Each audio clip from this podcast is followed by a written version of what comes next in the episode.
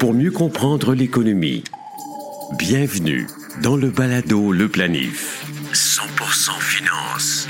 Voici Fabien Major. Bonjour, bienvenue. On a un autre épisode passionnant pour vous. Nous allons répondre à une autre question du champ gauche du beau-frère. Si la Chine et la Russie souhaitent se passer du dollar américain, doit-on nous aussi déplacer nos capitaux investis dans cette devise?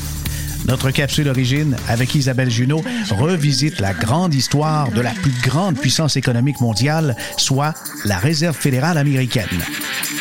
Notre invité du jour a un parcours professionnel fascinant. Nicolas Desjardins a gradué en physique et sciences spatiales. Ce brillant ingénieur instructeur en robotique de l'Agence spatiale canadienne se destinait à devenir astronaute, mais c'est plutôt la finance qui l'a propulsé en orbite. Nicolas et la firme Canzo et Lysander décrochent maintenant des étoiles Morningstar. Le balado Le Planif débute à l'instant.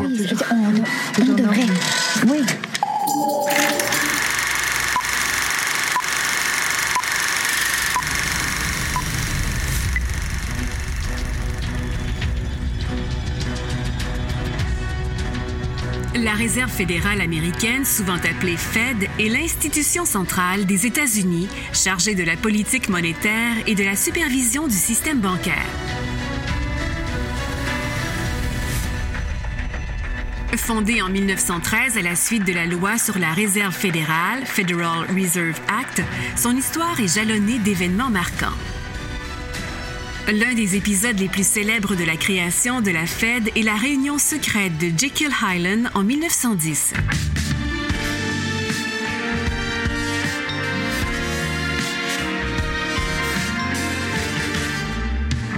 Un groupe restreint de banquiers et de politiciens s'était rassemblé dans le plus grand secret sur cette île de Georgie pour élaborer les bases du futur système bancaire central américain. Parmi eux, Paul Warburg, Nelson Aldrich et Frank Vanderlip qui cherchaient à éviter les crises bancaires comme celle de 1907. Afin de dissimuler l'objet de leur réunion, ils utilisèrent des pseudonymes et ne se référèrent jamais à leur projet par écrit.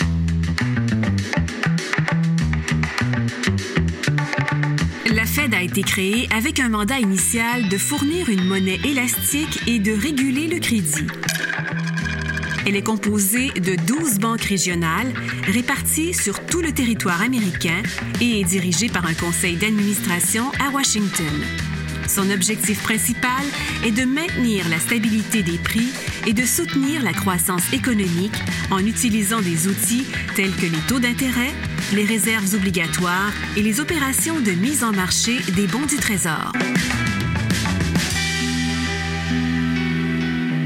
L'une des périodes critiques de l'histoire de la Fed fut la Grande Dépression des années 1930. La Fed a été largement critiquée pour ne pas avoir pris des mesures suffisantes pour empêcher l'effondrement du système bancaire et la déflation. Cela a conduit à une réforme majeure en 1935 qui a renforcé le rôle du Conseil des gouverneurs et donné naissance au comité de l'Open Market. Au fil des ans, la Fed a été au centre de nombreux débats et controverses. L'ancien président de la Fed, Alan Greenspan, a certes marqué l'institution. On lui doit quelques citations célèbres, dont celle-ci. Les États-Unis peuvent rembourser n'importe quelle dette car ils peuvent toujours imprimer de l'argent pour le faire. Il y a donc zéro probabilité de non-paiement. La Fed a traversé plus d'un siècle d'histoire américaine, façonnant et s'adaptant au paysage économique en constante évolution. Elle continue de jouer un rôle central dans la gestion de la plus grande économie du monde avec un impact considérable sur les marchés financiers et la vie quotidienne des Américains.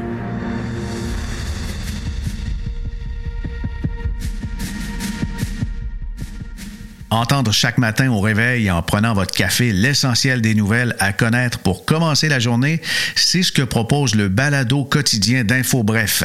En cinq minutes seulement, Info Bref résume les événements importants dans l'actualité. Essayez-le, cherchez simplement Info Bref dans votre appli de balado ou allez à infobref.com. Planifiez mieux avec le balado Le Planif. Notre invité est Nicolas Desjardins. Il est CFA, analyste financier agréé, gestionnaire de portefeuille chez Canzo. Bonjour Nicolas, merci euh, d'être avec nous au Balado Le Planif. Bonjour, ça me, fait plaisir d'être ici. Nicolas, euh, j'aimerais que tu me parles de ton parcours un peu. J'ai vu que tu as gradué du Collège militaire royal à Kingston, en Ontario. Oui, c'est ça. Mon, parcours en finance est, je dirais, très différent de mes collègues. Euh, initialement, je voulais être astronaute. Euh, donc, j'ai tout fait pour avoir, euh, pour me diriger dans cette carrière. Donc, euh, j'ai commencé comme ingénieur aérospatial dans les forces canadiennes. Donc, je me suis joint au Collège militaire royal quand j'avais 18 ans. par après, j'ai travaillé dans l'armée pendant 10 ans. J'ai fait aussi une maîtrise en sciences spatiales et j'ai aussi enseigné à l'Agence spatiale canadienne. Euh, j'ai enseigné les astronautes comment utiliser le bras canadien, euh, le deuxième bras canadien dans le fond, parce que le premier était sur euh, sur la navette spatiale, mais le deuxième était sur est encore, je devrais dire, sur sur la station spatiale internationale. Et c'est seulement par après que j'ai décidé de me, rediriger, rediriger ma carrière en, en finance.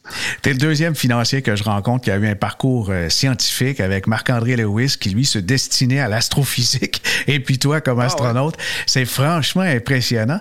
Et, puis, qu'est-ce qui t'a fait revenir sur Terre?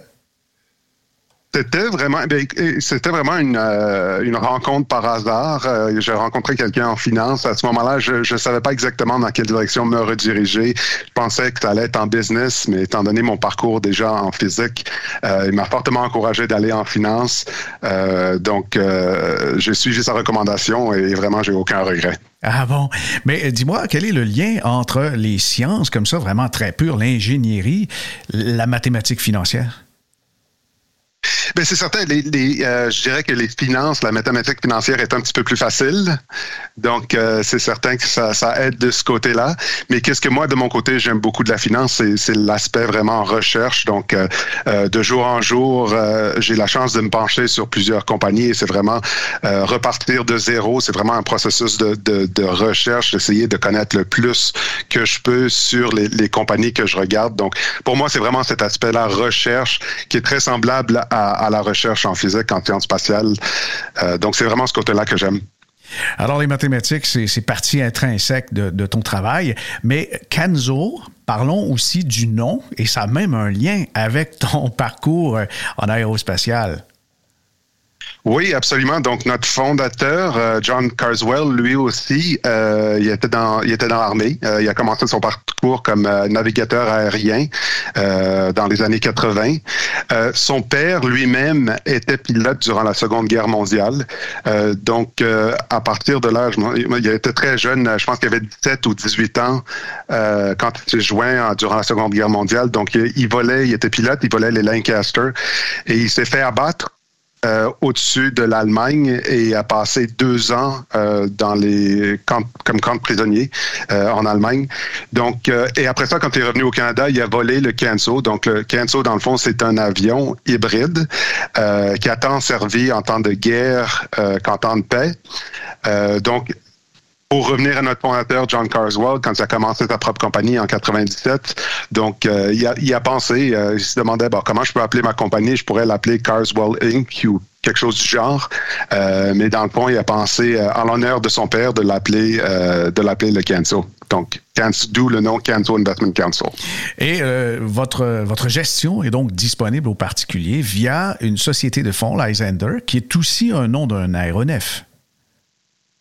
C'est ça. Donc, le Lysander, lui aussi, euh, qui prédate un petit peu le Canso. Donc, le Lysander, lui, a une, histoire un petit peu différente. Donc, à l'arrivée de la Seconde Guerre mondiale, il était déjà un petit peu désuet comme avion. Mais euh, les Français et les, euh, et les Anglais durant la Seconde Guerre mondiale l'utilisaient donc pour apporter des espions en France et les rapporter en Angleterre. C'est fabuleux comme histoire, euh, franchement, lorsqu'on gratte un peu et qu'on veut connaître la signification de certains noms. Alors, Nicolas, dans l'univers Canzo, ce qui est très particulier, c'est que vous avez une spécialisation vers le revenu fixe. Et de ce côté-là, c'est un environnement qui bouillonne en ce moment. On a des informations quotidienne maintenant et, depuis que les taux augmentent, il me semble que les caméras se tournent davantage vers votre mode de gestion. Ça ressemble quoi le, quotidien d'un gestionnaire de titres en revenu fixe? Oui, ben c'est une question très très large. Euh, disons que pour nous, on s'inquiète beaucoup moins de la macro dans nos portefeuilles. Euh, il y a des spécialistes, donc nous, bien entendu, on est des spécialistes d'obligations corporatives. Euh, on le fait déjà depuis très longtemps et je pense qu'on le fait très bien. Euh, mais c'est clair que quand on parle d'inflation et de taux qui montent, comme on l'a vu l'année passée, c'est clair que c'est des mauvaises nouvelles parce que si les taux monte, bien entendu, le prix des obligations baisse. Donc, les rendements à la fin de l'année, euh, l'année passée, tout le monde a eu des rendements à la baisse euh, en termes euh, d'obligations, que ce soit des obligations fédérales ou des obligations corporatives. Disons, c'est très difficile de se protéger contre, des hausses comme on l'a vu l'année passée. Mais aujourd'hui, disons que avec ce qui s'est passé l'année passée, avec avec l'inflation et toutes les hausses de taux qu'on a vues en Amérique du Nord, en Europe, etc., c'est clair que ça a fait remonter les taux de base. Et donc, qu'est-ce qui est intéressant aujourd'hui, c'est qu'on est vraiment capable d'aller chercher des rendements, donc euh, quand même très euh, très important, je devrais dire. Et c'est vraiment quelque chose qu'on n'a pas vu depuis, euh, je dirais, les 20 à 30 dernières années, puisque vraiment depuis les 20 à 30 dernières années, les taux n'ont fait que baisser en Amérique du Nord et en Europe et, et, globalement aussi. Donc aujourd'hui, on se retrouve avec des, des titres dans lesquels on peut investir qui ont des rendements de départ beaucoup plus haut que l'année passée, beaucoup plus important. Donc, la situation, et c'est vraiment, c'est renversé par rapport à l'année passée, et, ce qui rend les choses très intéressantes aujourd'hui. La différence entre les obligations de société et les obligations gouvernementales, quelle est-elle cette grande différence? Donc, dans notre métier, c'est ça. Donc, on, peut investir dans les obligations fédérales, dans le fond, qui sont des obligations qui sont émises par les gouvernements, c'est-à-dire qu'on peut acheter des obligations du Canada qui sont garanties, donc les paiements, le coupon, euh, l'intérêt et, le principal qui arrive quand les obligations arrivent à maturité est garanti par le Canada. Donc, on parle vraiment, quand on parle d'obligations fédérales, on, parle vraiment du meilleur crédit qu'on peut acheter dans le marché. Donc, on parle vraiment de triple A, puisque ces obligations-là sont garanties par le gouvernement et tel quel le gouvernement a accès donc euh, à un certain montant d'argent, si je peux me le permettre. Donc, tous les, les individus, donc comme nous, donc qui payons nos taxes, les gouvernements ont accès donc à, un pool d'argent euh, pratiquement illimité. Maintenant, quand on investit dans des obligations corporatives, euh, c'est là que le risque change un petit peu. Donc, on parle de risque de crédit et quand on parle de risque de crédit, donc on parle euh, de risque qu'une compagnie puisse faire défaut. Euh, bien entendu, le risque, euh, qu'on parle des, des, des risques d'une compagnie donc très euh, très important. Donc, on peut parler, par exemple, d'une très grosse compagnie euh, qui est en très bonne santé. C'est clair que le risque de crédit sera, sera beaucoup moins important qu'une compagnie qui débute ou qu'une compagnie qui est très cyclique ou qu'une compagnie qui est en difficulté ou, qui a peut-être émis trop d'obligations ou trop de dettes qui s'est trop endettée dans le passé. Donc, en termes de rendement, on pourrait s'attendre, dans le fond, à faire beaucoup plus de rendement dans une compagnie euh, je dirais qu'il y, a un risque de défaut beaucoup plus élevé euh, qu'une compagnie, par exemple, euh, comme euh, bah, pas nommer de nom, mais par exemple une compagnie comme Hydro-Québec ou une, très grosse compagnie en très bonne santé, les rendements donc seront pas nécessairement les mêmes. D'accord. Alors, vous, donc, gérez au quotidien des obligations de société en regardant le niveau de crédit et l'environnement macroéconomique, tu disais que c'est moins important, par exemple, que pour les actions. Alors, qu'est-ce qui est le plus important quand vient le temps de faire des choix, mis à part, bien sûr, l'évaluation, la, qualité euh, d'une société au niveau de, son crédit? Oui, ben, commençant avec le crédit, dans le fond, euh, ce qu'on cherche à faire, bien entendu, c'est euh, cherche à, comprendre dans, dans quelle situation on investit. Donc, euh, est-ce que c'est un bon crédit ou un mauvais crédit? Euh, les mauvais crédits, ça ne veut pas nécessairement dire qu'on va les éviter non plus, mais c'est clair qu'il faut il faut quand même se faire payer. Donc, euh, puisqu'on prend plus de risques, à la fin de la journée, on s'attend à avoir des rendements beaucoup plus forts qu'une compagnie, par exemple, qui est de très bonne qualité, qu'on dirait, par exemple, qu'on cote à du single A ou du double A. donc, qu'est-ce qu'on cherche à savoir dans le fond, c'est à comprendre euh, le modèle euh, d'affaires de la compagnie, donc à savoir comment est-ce qu'elle dépense ses cash flows, euh, où est-ce que où est-ce qu'elle dépense ses cash flows, comment elle les génère, etc., etc. Donc, ce que j'essaie de décrire là, dans le fond, c'est de l'analyse pure et dure, c'est de la recherche fondamentale. Et, et chez Kenzo, on, on l'a fait. donc, oh, oh, c'est quelque chose qu'on pousse très fort de notre côté. Donc, cette recherche-là est très poussée. Mais deuxièmement, ce qu'il faut comprendre, c'est que les le marché des obligations corporatives est aussi très cyclique comme le marché des actions. Euh, donc, si on regarde le marché des actions, on s'entend que euh, à, certains moments, euh, le prix des actions est très élevé, et après ça, on frappe des périodes comme la, la crise du Covid ou comme la crise du crédit en 2008-2009, où tout se, se transige à escompte. Donc, la même chose arrive dans le marché des obligations corporatives. Donc, il y a des périodes où certaines obligations sont très dispendieuses. Et là, par exemple, je pourrais parler du, marché euh, high yield, qui est dans le fond, euh, et là, il faut que je fasse attention un petit peu à mes mots, parce que dans, dans le marché, on a tout ce qui est on appelle investment grade, donc de meilleure qualité. Donc, c'est tout ce qui est triple B à triple A. Donc, euh, les compagnies en, en, meilleure santé. Et après ça, on a ce qu'on appelle le high yield, euh, tout ce qui tombe dans le fond du double B au triple C. Euh, mais encore là, on trouve de très grosses compagnies dans, dans, dans, le high yield. Par exemple, on retrouve Air Canada, on retrouve des compagnies comme Bombardier dans le high yield. Donc, qui dit high yield ne dit pas nécessairement des compagnies en difficulté, mais dit des compagnies euh, où leurs revenus sont beaucoup plus cycliques et aussi euh, en termes de, d'endettement. on a vu par exemple Bombardier qui s'est endetté dans le fond pour euh, euh pour développer leur, euh, leur C-Series. Donc, il y a beaucoup plus de réseaux de crédit dans, dans, dans ce créneau-là. Donc, si on regarde juste, par exemple, le prix de ces obligations-là, des high yield, c'est clair qu'il y a des périodes, par exemple, quand on regarde avant la crise du COVID, les obligations high yield aux États-Unis comme au Canada étaient très dispendieuses. Donc, pour nous, durant des périodes où on trouve que le, risque de crédit associé au high yield est trop dispendieux, on aura vraiment tendance à s'abstenir de, ce marché-là et d'investir seulement dans les obligations de très bonne qualité, donc single A, double A, peut-être même triple A.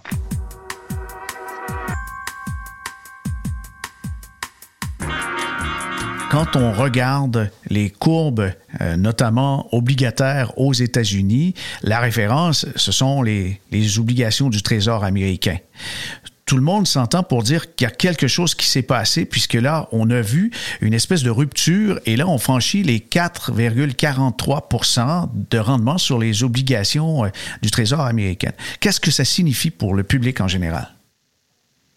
Pour le public aujourd'hui, ce que ça veut dire, c'est que acheter une obligation fédérale américaine du Trésor américain 30 ans, aujourd'hui, quelqu'un qui serait acheteur de cette obligation-là euh, ferait donc 4,4% par année pour les 30 prochaines années.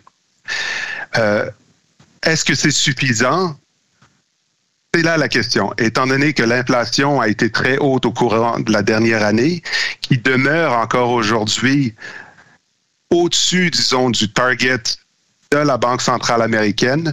Et on se rappelle que leur target, dans le fond, ils essaient tout le temps de garder l'inflation à du 2 donc aujourd'hui, est-ce que rapporter 4,4 donc investir son argent à 4,4 pour les 30 prochaines années, est-ce que c'est suffisant? Euh, c'est là la question. D'accord. Alors, le public qui regarde ça peut donc euh, être un peu plus décontenancé avec votre réponse en disant ben, ça dépend de mes projets, ça dépend de l'inflation future. Mais euh, on va revenir maintenant sur euh, l'investissement en obligations. Dans les dernières années, il semble qu'on n'avait pas le choix. On concentrait nos billes dans les actions en disant les obligations, c'est pas payant. Même certains gourous, et je peux inclure Warren Buffett, qui disait non, non, il n'y a que les actions. Mais maintenant, c'est plus le cas. Je crois que même la personne qui recherche du rendement devrait être attentif aux obligations. Absolument. Donc, avec avec les hausses de couteau qu'on a vues l'année passée, aujourd'hui, euh, on peut facilement aller chercher dans le court terme euh, donc les obligations, donc je dirais qui ont cinq ans et moins, et, peut-être que ce qui est vraiment le mieux aujourd'hui, c'est tout ce qui est trois ans et moins. On peut vraiment aller chercher sans risque euh, du 5 pour, du 5,5 donc du 5,5 euh, sinon du 6 par année. Euh, donc encore là, pour revenir à ce que je disais, c'est quelque chose qu'on n'a pas vu depuis très longtemps dans le marché des obligations fédérales et corporatives. donc d'où l'idée, d'où l'intérêt, dans le fond, dernièrement, euh, est revenu aux obligations. Mais pour l'investisseur, ça donne donc plus de choix parce qu'on peut avoir des actions à dividendes, on peut avoir de la liquidité et des obligations. Il semble que tout gravite autour de 5-6% maintenant. Absolument. Donc, euh, c'est pour ça que je disais avoir du 4,4% dans les obligations à 30 ans américaines, quand on est capable d'aller chercher au minimum du 5,5% euh, dans les courts termes, euh, pour encore là se poser la question. Nicolas, euh, plutôt que d'acheter un indice obligataire, pourquoi l'investisseur devrait se tourner vers des firmes comme Canzo, qui en passant, euh, Canzo et Lysander, euh, les, actifs sont très importants. Vous administrez quelque chose comme 39 milliards. Il y a donc des gens qui vous font confiance avec raison, avec les résultats. Mais donc, pourquoi privilégier la gestion active dans le revenu fixe versus la gestion purement indicielle? la gestion, dans le fond, purement indicielle, c'est qu'on investit avec les marchés. Donc, euh, au fur et à mesure que, que, les marchés montent, le prix monte, éventuellement, nous, nous chez Canso, on croit que les marchés sont cycliques, et, et je pense qu'on a raison. Les cycles, quand on parle de cycles, je pense que euh, typiquement, on va parler de cycles qui durent 4 à 5 ans, quoique dernièrement, on dirait que de plus en plus, les cycles se resserrent. Donc, à chaque 3 4 ans, les marchés sont en hausse, suivis d'une forte, forte baisse. Et encore là, on peut juste regarder qu'est-ce qui s'est passé durant la crise du COVID. Euh, que nous, on est capable de faire, donc en regardant les marchés, on est capable vraiment de savoir quand les marchés sont dispendieux et quand les marchés euh, valent la peine d'investir, surtout dans le marché high yield. Encore là, le marché high yield nous donne de très bonnes indications. Quand il y a beaucoup d'argent qui rentre dans le marché high yield, ça fait monter les prix. Donc, quand les prix sont à la hausse et demeurent à la hausse, je dirais pour euh, facilement un an, deux ans, sinon peut-être un petit peu plus, quand les marchés sont vraiment à la hausse, euh, tous les signaux sont là pour lire, donc de s'abstenir d'être dans le marché high yield. Donc, ce que nous, dans le fond, euh, qu'on fait, et je pense qu'on le fait très bien, c'est que vraiment, on navigue entre les marchés. Quand les marchés high yield sont dispendieux, on aura tendance à favoriser le crédit de très bonne qualité et durant les périodes de crise où le marché high yield vraiment retombe, euh, euh, peut vraiment tomber de 20, 40, sinon 50% c'est à ce moment-là donc qu'on utilise toutes les liquidités qu'on a construites pendant que le marché high yield était dispendieux. On est capable de vendre une single A, une double A, peut-être même une triple A on a justement les positions qu'on a construites durant euh, les périodes de, marché high yield dispendieuses, on est capable de les vendre pour vraiment prendre avantage euh, des baisses de prix de 20, 30, 40, sinon 50 et, et, ça, j'exagère même pas parce que c'est vraiment quelque chose qu'on a vu durant la crise euh, du COVID. Donc, au mois de mars, avril, mai, on a vu de très, très belles opportunités, autant dans les marchés investment grade, mais surtout dans les marchés high yield. Nicolas, euh, je reviens à ton passé euh, scientifique. On va parler d'aérospatial un peu. Dans les forces gravitationnelles qui ont de l'influence dans le marché obligataire, on a les taux d'intérêt, bien sûr, mais avec les hausses qui se sont produites dans les derniers mois, 11, une douzaine d'hausses peut-être, puis euh, il va y avoir une pause. Et ensuite, peut-être, si ralentissement d'économie, une décélération, une diminution des taux d'intérêt. Les réserves fédérales et banques centrales vont procéder ainsi. Qu'est-ce que ça implique pour l'investisseur obligataire dans des circonstances comme ça? Bon, éventuellement, si on parle d'une récession, c'est-à-dire, euh, je, ne pense pas nécessairement qu'on approche une récession euh, Peut-être qu'on va avoir une dans, six mois, un an. Encore là, nous, on cherche pas à faire de la macro. Mais qu'est-ce que ça implique éventuellement une récession, dépendamment de la force de la récession? C'est que les prix vont baisser. Et, là encore là, le prix des obligations, comme le prix des actions durant n'importe quelle récession, euh, le prix de ces obligations-là vont baisser. Et donc, ça sera le temps pour nous encore là de rentrer dans les marchés high yield pour acheter, pour prendre avantage de ce qui se passe dans, dans ce marché-là. Mais non, j'allais, je parlais de récession. Qu'est-ce que j'aimerais juste euh, euh, faire un, point sur sur le côté récession. Qu'est-ce qui est intéressant dernièrement, c'est que on a vraiment une dichotomie de ce que les marchés nous disent. Quand on regarde les rendements disponibles du côté high yield, les rendements sont très faibles. Donc, ce que ça nous dit, ce que les marchés nous disent aujourd'hui, c'est que il y a absolument aucune récession euh, dans le futur. Alors que dans les journaux, depuis la hausse, depuis qu'on a commencé à, hausser les rendements euh, dans les banques centrales. On parle de récession dans les journaux, sauf que les marchés, à regarder les rendements qui sont disponibles aujourd'hui, ne prédisent pas de récession, du moins pour, euh, pour le court terme, et sinon le moyen terme. Donc, regardez nécessairement qu'est-ce que les marchés nous disent pour essayer de prédire qu'est-ce qui va se passer dans le futur. Euh, c'est pas tout le temps quelque chose qui, qui marche. Merci Nicolas, c'est fascinant de vous écouter et ça nous donne envie de pousser nos recherches et de regarder encore plus ce que Canzo et Lysander ont à offrir aux investisseurs. Balado Québec, Spotify, Google et Apple Podcasts, TuneIn, Stitcher. Peu importe le nom de votre plateforme de podcast, le Balado Le Planif vous accompagne dans vos déplacements. Le Balado Le Planif. Pour mieux comprendre l'économie, à la question du beau-frère. On parle aujourd'hui du beau-frère de Bertrand qui lui suggère de tenir en compte l'effondrement possible du dollar américain. N'est-il pas temps d'investir dans d'autres monnaies pour éviter des pertes? Ben, l'idée de parier contre le dollar américain peut sembler séduisante pour certains investisseurs à la recherche de rendements élevés rapides. Cependant, ce genre de pari est loin d'être une stratégie sûre. Ben, voici pourquoi. Les États-Unis ont la première économie du monde avec un PIB de plus de 21 000 milliards de dollars et cette robustesse économique se reflète souvent dans la stabilité de sa monnaie.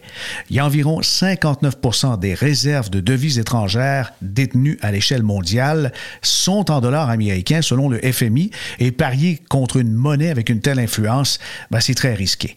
Concentrer son portefeuille sur des investissements anti-dollars peut réduire la diversification et même augmenter le risque, et beaucoup choisissent des instruments dérivés ou des produits à effet de levier pour parier contre le dollar. Ces instruments peuvent rapidement amplifier les pertes, sans parler des coûts de gestion, de ce qu'on appelle les écarts, les spreads, qui peuvent gruger les rendements. Entre 2000 et 2020, le dollar américain s'est apprécié de près de 27% par rapport à un panier de grandes devises mondiales, selon l'indice du dollar américain qu'on appelle le DXY. Et tout récemment, le dollar américain a donné tort à ses détracteurs. Non seulement le dollar défie les attentes des stratèges de Wall Street qui avaient prévu qu'il s'affaiblirait cette année, mais il prouve également une fois de plus que les discussions sur la dédollarisation ont été exagérées en 2023. Sur les marchés financiers, l'indicateur de la valeur du dollar par rapport à ses plus grands rivaux s'approche de son plus haut niveau depuis six mois fm.fabienmajor.com. C'est l'adresse courriel pour nous faire part de vos suggestions d'invités ou encore de thèmes et ça peut aussi être des suggestions de questions de votre beau-frère. Ici Fabien Major. À bientôt.